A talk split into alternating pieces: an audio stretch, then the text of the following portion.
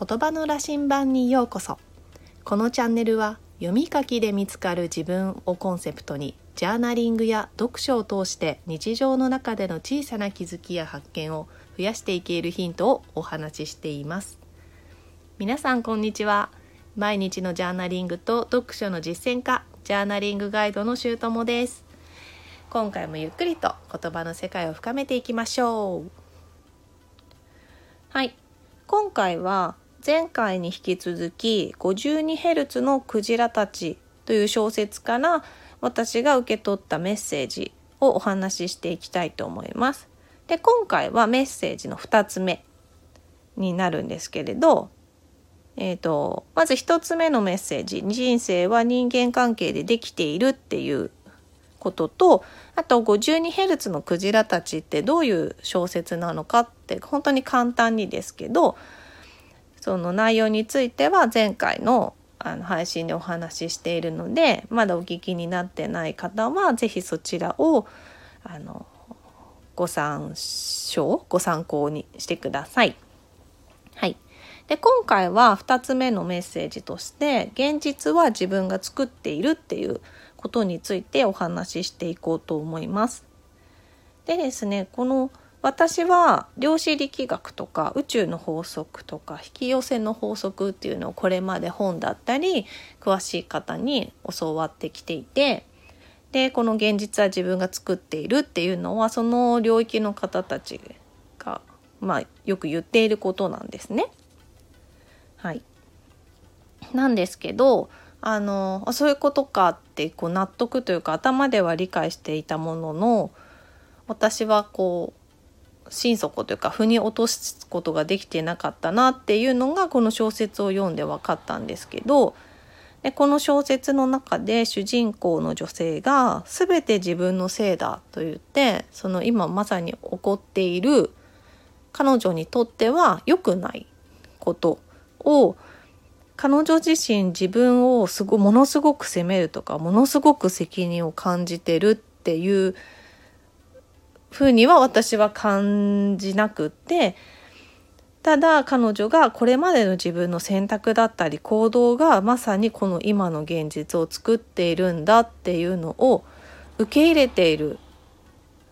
感じがしてそれであそれは私にも起こっているんだっていうことを、まあ、客観的に見ながら自分に腑に落としたっていう感じだったんですよね。ものすごく不思議な感覚なんですけどなんかあこういうことなんだっていうのがこう感じだとか思いました。でそのと同時に行動って一体どこから来るんだろうかっていうのも思ったんですけどその時に思い出したのが以前に読んだインド式グルノートの秘密っっていう本に書かれていた行動って一体どういう仕組みになっているかっていうのがあるんですけど、まあ、簡単に言うと行動っていうのはこう大元の意識とか状態から来ていて状態や意識を変えない限りは運命は良くならないんだよっていうふうにそのグルノートの本では書いてあります。でこの、まあ、運命がねあの今直面している現状とも捉えられるかなと思ってなるほどこの現実っていうのはつまり行動が作っているんだったら自分の意識状態っていうのが目の前に現れているんだっていうのがこうなんかハッとしたというかかすすごく強く感じました。はい、でこの意識状態を変えていくって、まあ、気づいたら大人にとってはそうこう、まあ、簡単なことというか変えていきやすいのかなと思うんですけどこの 52Hz のクジラたちに出てくる子供13歳の子供が出てくるんですけどなんかその子たちにとってはどうなのかなって思ったんですよ。その子たちの意識状態を変えるって13歳ぐらいで特に母親に虐待されているっていうことであったらそこ母親からのその影響母親の意識とか状態がものすごく影響されるんじゃないかと思ってでそういう関係性だったらなかなか子供が現実を変えるのってもしかしたら無理なのかなって一瞬思ってしまったんですけれどでもこの小説の中では助けてくれる人がいるんですね。でこの子供を助けたのが、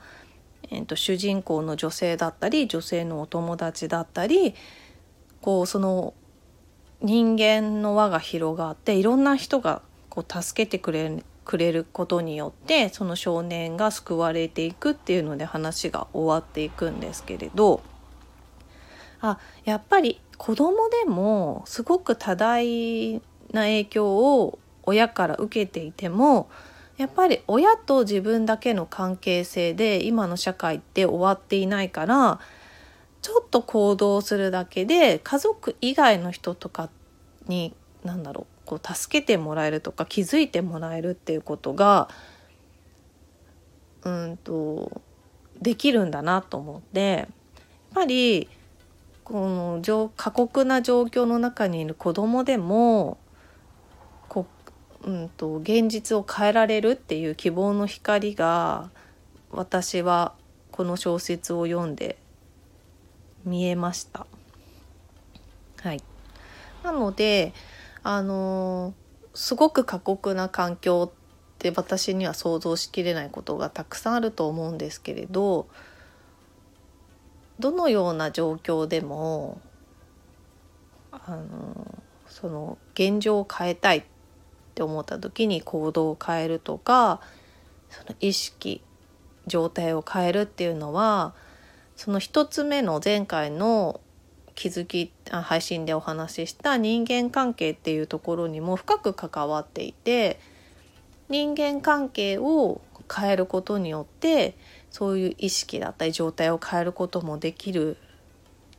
だなって思ったので今回の2つの気づきではこう一つずつ独立してるのではなくて深くこうつながっていることなんだなと最終的にお話ししてなんかこうつながまたまたつながりました。はいなのでこの2つを意識して、まあ、人間関係と現実は自分が作っているっていうことを意識するだけで今見えている現実が変わっていくと思うとあなんかなんだろうちょっとウキウキするというか楽しい気分になれるのであのもしよかったら前回は人間関係に着目して見直したり感謝するってことをおすすめしたんですけどそれと一緒にその自分が持っている意識とか状態にも目を向けてどういう状態であると私は心地いいのか幸せだと感じるのかっていうのも合わせて見ていくとあのよりこれからの人生とか今の現実が楽しいものだったり幸せなものだと感じられるようになるんじゃないかと思います。はい、今回はここで終わりになります。お聴きくださりありがとうございました。このチャンネルでは言葉の力ジャーナリングの奥深さをリスナーの皆様と探っていく時間にしたいと思っています。配信のご感想やご質問、気づきなどはコメントやレターでいただけると嬉しいです。また次回、新しい話題や気づきの配信でお会いしましょう。皆さんの日常が言葉の力でさらに豊かになりますように。